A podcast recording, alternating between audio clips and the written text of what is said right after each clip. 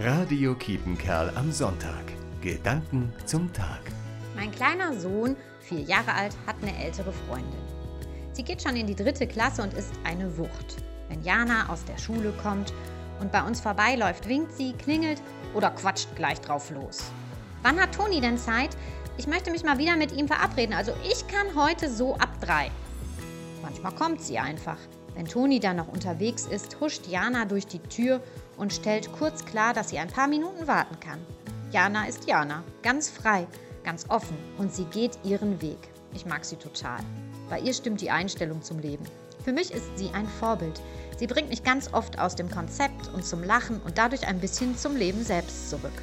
Solche Vorbilder tun gut. Wir brauchen sie. Nächste Woche Sonntag feiern wir alle Heiligen.